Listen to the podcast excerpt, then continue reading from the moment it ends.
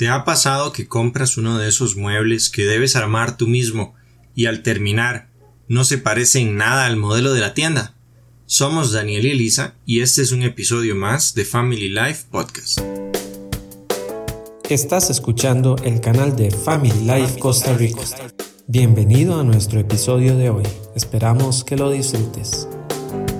Hola, esperamos que se encuentren muy bien Hoy queremos conversar con ustedes el tema construyendo matrimonios que duren para toda la vida. Qué fatal que es cuando tenemos esa emoción de haber comprado un mueble hermoso para nuestra casa y chocamos con la realidad de que no supimos construirlo de la manera como venía en el manual. El resultado es desastroso. En lugar de un mueble hermoso tenemos un nuevo objeto extraño que seguramente no resistirá nada. ¿Verdad? Y resulta que construir una vida matrimonial podría parecerse muchísimo a tratar de armar nosotros mismos algo que ya alguien diseñó para nosotros y que si no seguimos las instrucciones podríamos ponerle en riesgo frente a muchas amenazas que van a afectar la duración y permanencia de nuestra relación. Ahora sí, veamos algunas de ellas. Bueno, las primeras amenazas a las que nos enfrentamos casi todos los matrimonios son aquellos pequeños, pero muy difíciles ajustes iniciales, ya que normalmente cuando nosotros nos casamos venimos de diferentes trasfondos familiares, culturas, creencias e inclusive las costumbres económicas o las experiencias de relaciones previas. Todo esto son aspectos que en algún momento en el matrimonio pueden chocar entre sí e incluso podrían hasta quebrar un matrimonio. También tenemos las dificultades inevitables. Todos los matrimonios, en algún momento de nuestra relación, vamos a enfrentar momentos difíciles, de los cuales no podremos escapar, pero que no necesariamente hayamos provocado nosotros. Algunas dificultades externas podrían ser el desempleo, las enfermedades o problemas familiares ajenos a nosotros, pero que al atravesarlos podríamos vivir situaciones de conflicto debido a nuestras palabras, acciones o decisiones que tomemos en esos momentos cruciales. De último tenemos el egoísmo. Este podría ser uno de los más difíciles a enfrentar, ya que el simple hecho de pasar de la soltería al matrimonio implica morir al egoísmo. No se puede sostener una relación de matrimonio duradera sin que ambos desean abandonar la mentalidad egoísta, porque esto terminará matando el romance de la relación. Bueno, sabemos que estas son algunas de las amenazas que podrían destruir definitivamente a un matrimonio debilitado o mal construido. Pero la gran pregunta sería cuál es el diseño con el que nuestro matrimonio se construye de manera que dure para toda la vida. ¿Cuál es ese modelo que fortalece nuestra relación a pesar de las amenazas?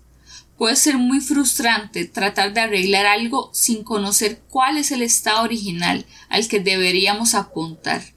Nosotros como matrimonios contamos con un manual de indicaciones que nos da un modelo de cómo construir nuestras vidas como matrimonio según el diseño de Dios. Este diseño demuestra la bondad de Dios para con la humanidad, brindándonos una unión de compañerismo y de ayuda en una relación de intimidad completa.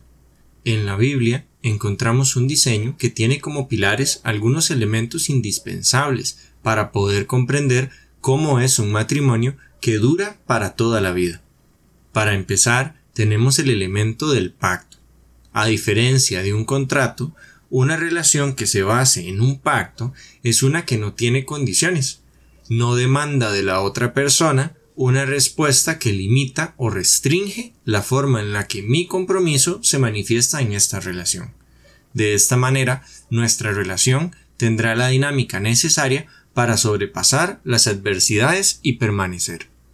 Esto nos lleva al segundo elemento, la unión, que es necesaria para lograr convertirnos en uno solo sin dejar de ser cada uno y no perder nuestra individualidad. En Génesis vemos a Dios reflexionar que no es bueno que estemos solos, y por ello decía ser una ayuda idónea.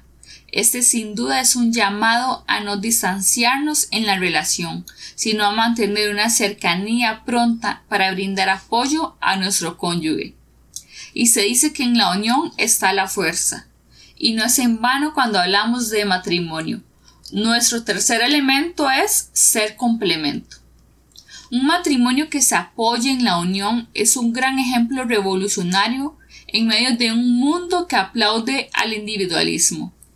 Si juntos nos apoyamos en buscar delante de Dios la forma de complementarnos en nuestras debilidades, recibiremos la fortaleza para tomar decisiones correctas en tiempos difíciles.